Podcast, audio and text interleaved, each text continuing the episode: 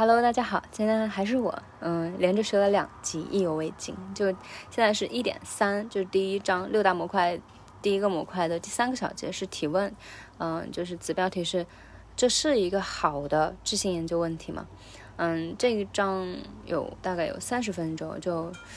学到了，我觉得是目前为止就是印象最深、收获最大的一集。嗯，所以范多美是先来分享，趁机一热乎。先来说一下印象最深的几点吧。第一点呢，就是整个老师环节的设计，真的你可以永远相信陈向明老师。就不管是上他去年去年十月份去北京参加他的那个呃线下的研修班，还是说现在现在线上他联合其他两位老师一起做这个线上的系列课程。我觉得他都是很用心，就不愧是一个老师出身、教育者出身。他真的是 learning by doing，在用自己的实践去践行他的理念。嗯，就这一节课呢，他就是采用了一个活动设计，就是先有一位同学来提出他的研究问题，然后大家同学和老师一起来帮他一步步的推进。嗯，包括这个提出问题的这个学生自己呢，也也是一步步的推进，去修改完善。更加靠拢一个好的知识研究问题，嗯，这是印象很深的一点。然后也正是因为这个过程呢，才会更加真实贴切真实情况。因为我们就是普通人，就是会踩很多雷，我们就是新手，呃，学生，嗯，然后他呃，就是视频里面那些人踩的雷，我们其实也经常在踩。所以当你把这些雷踩爆出来之后，你以后才会更加有针对性的去避免，嗯。好，然后接下来第二个印象很深的点呢，就是回到了我们第一节课，也就是昨天学到的，嗯，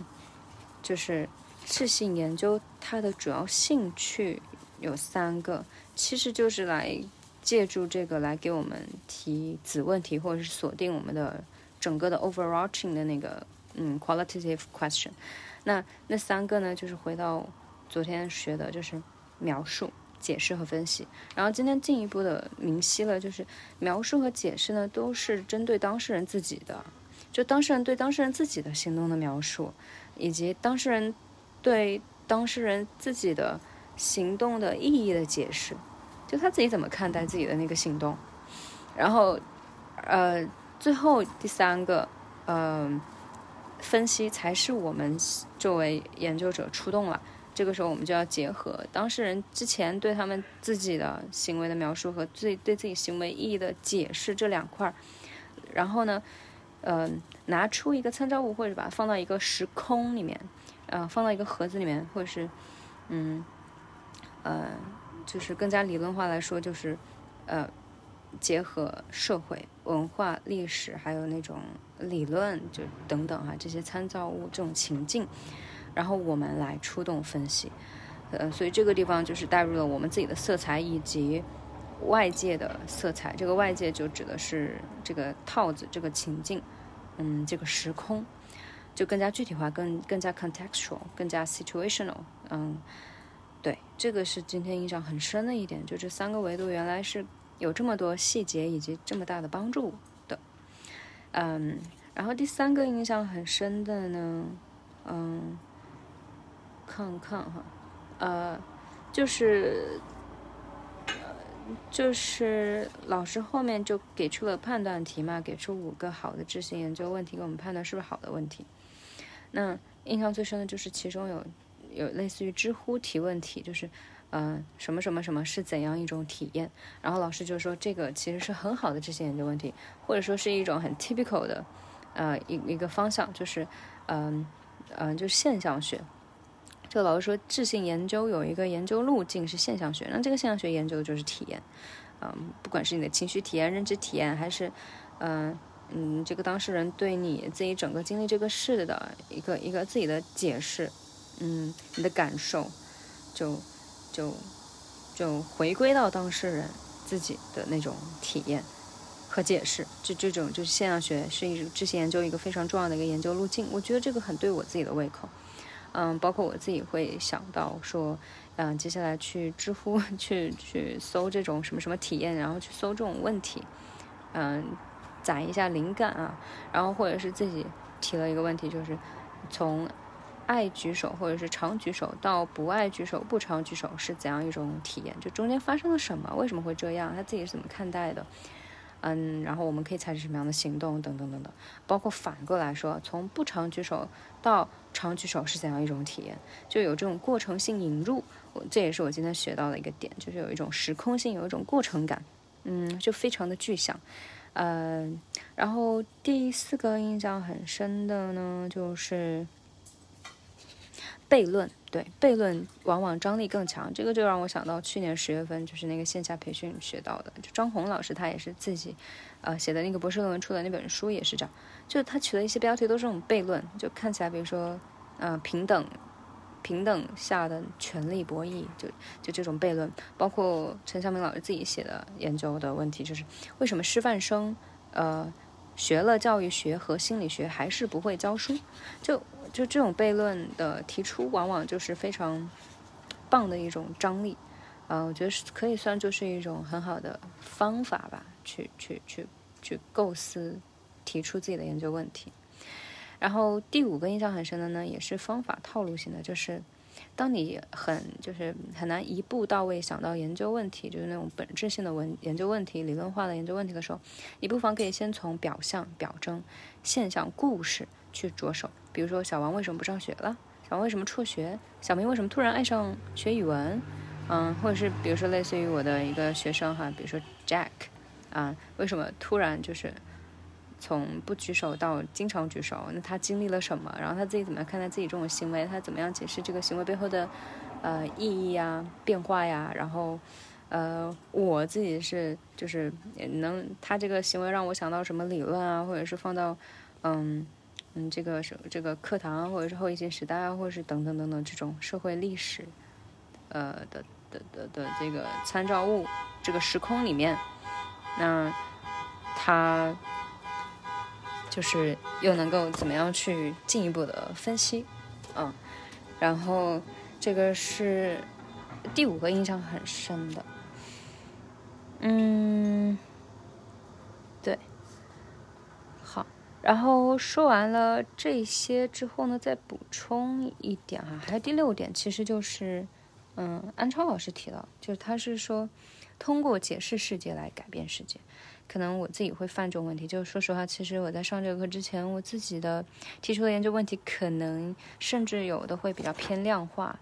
嗯。比如说，影响学生学习成绩的因素有哪些？这个其实比较适合定量研究。再比如说，我自己提的问题可能不太会提，可能就一步登天，就就提到了呃，如何解决什么什么问题，就如何使学生更爱学习，如何提高学生幸福感等等这种 practical 这种实操性的，我自己自认为很很棒的东西。但是其实呢，嗯，就就也也类似于 Donia 哈 Jordan Donia 他的那个。Motivational strategy 那个，但其实呢，原来这个是属于行动研究范畴，而且这个通常是放到最后，什么的最后呢？就是在描述、解述、解释、分析这三步，就探究它背后的 what's going on 这个深层的本质性的理论性的问题之后，你才能够说，嗯，在由上及下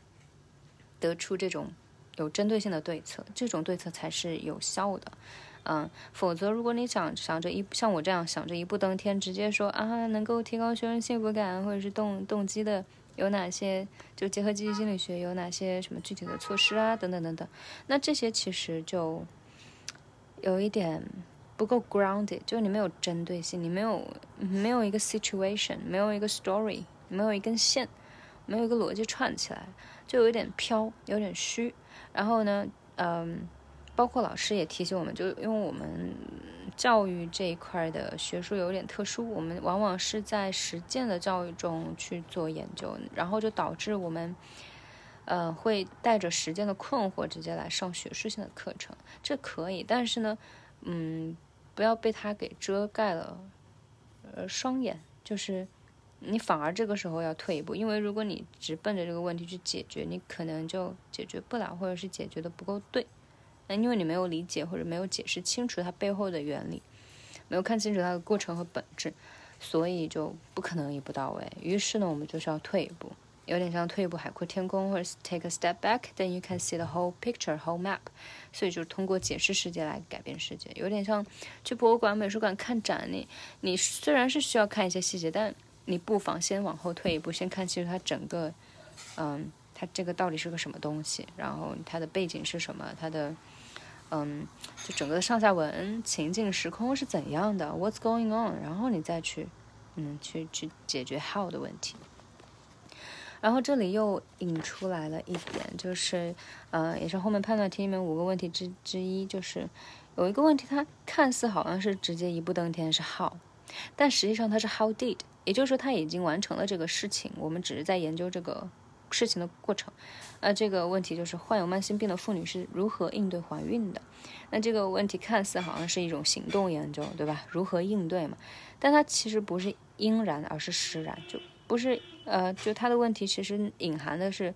呃，不是呃，这种患有慢性病的妇女应该如何应对，而是呃。这一位或者这几位是如何具体当时实际上是如何应对的啊？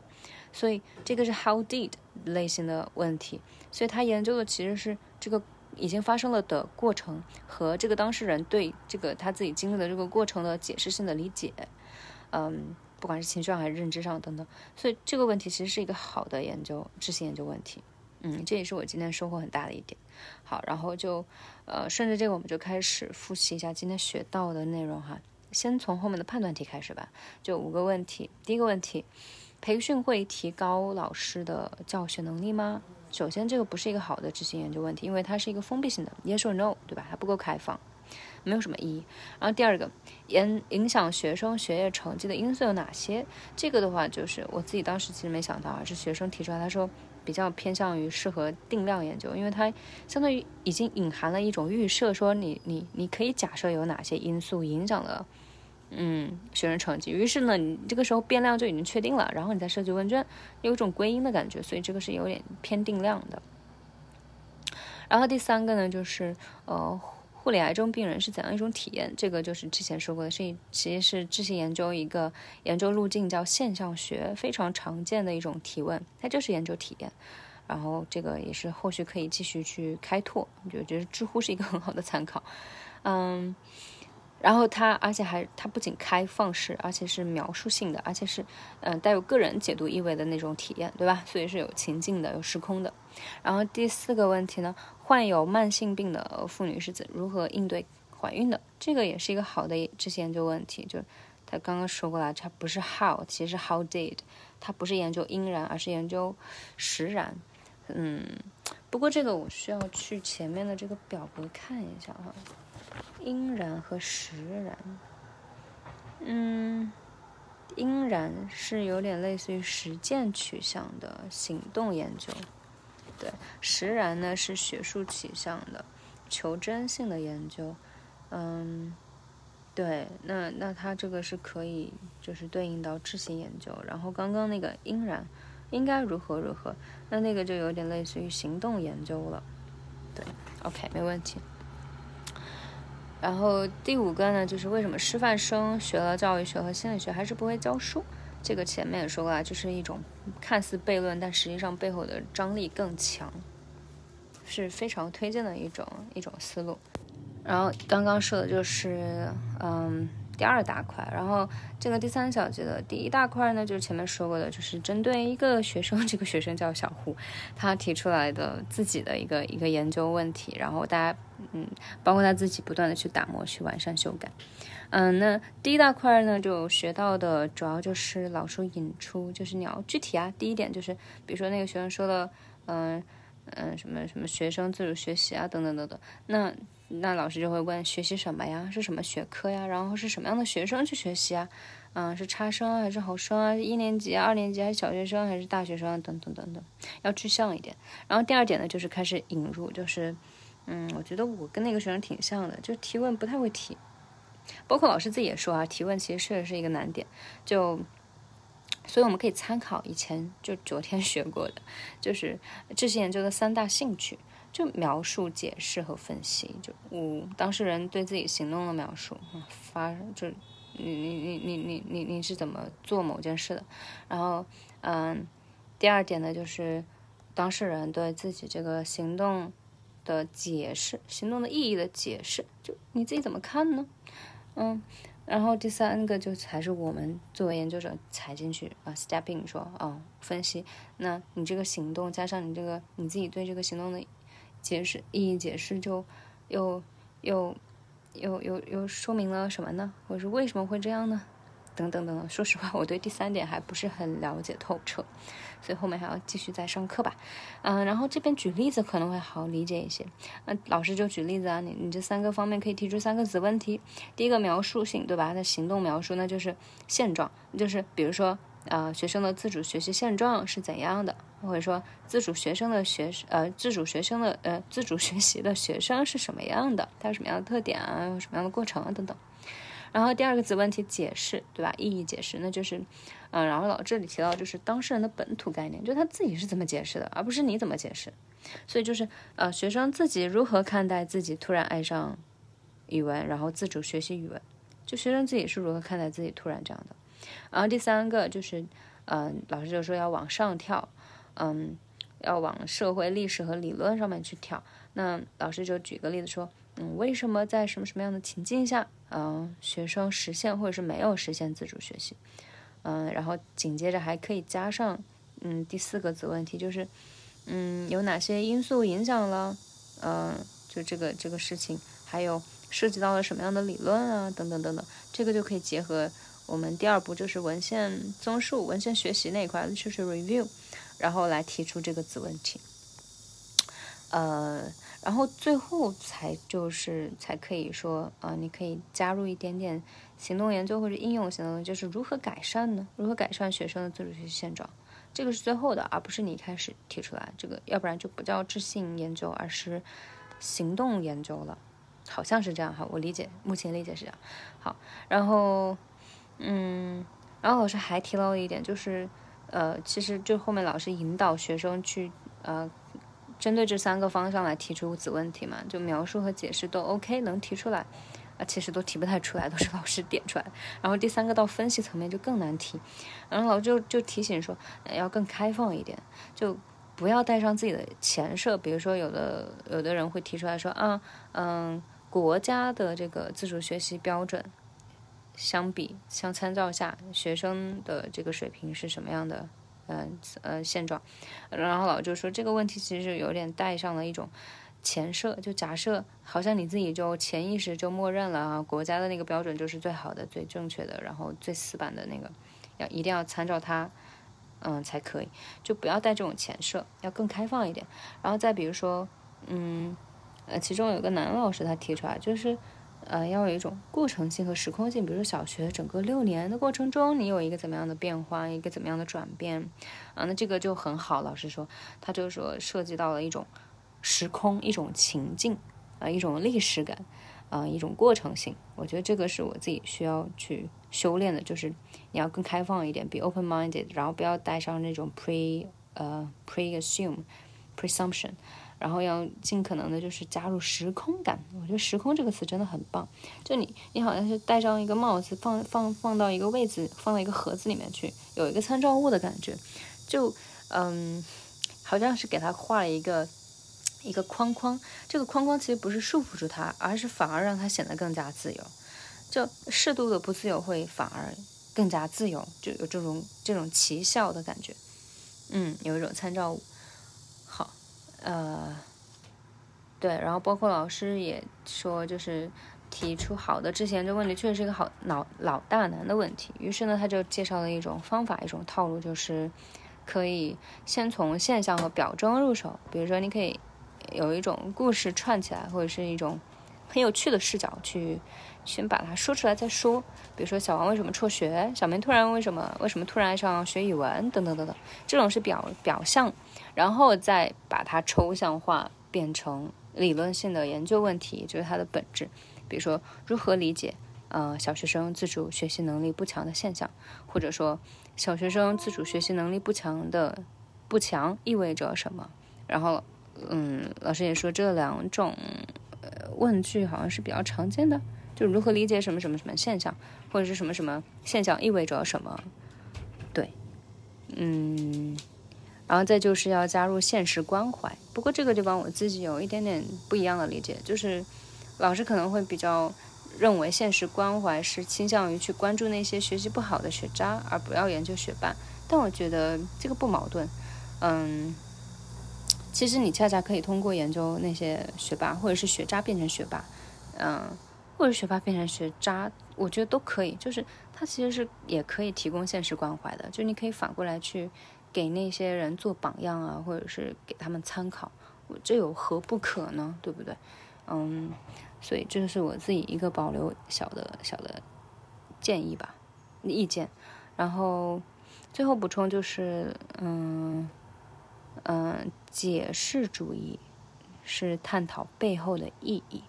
所以就刚刚提到的那个那两个。Pattern 就如何理解什么什么现象或者什么什么现象意味着什么，这两个都是很典型的解释背后的意义的解释主义，所以它可以作为一个很好的知识研究的问题。这个是主问题，刚刚提到那三四点是子问题。这个主问题就是 overarching，像一座桥一样，把刚刚的那些子问题都囊括进来。对，以上就是嗯今天这节课学到一些内容，我觉得收获是非常大的。对，分享给大家，希望对你们也有一点点帮助。然后真的，你可以永远相信陈向明老师，线上线下的组织真的是很用心的在做。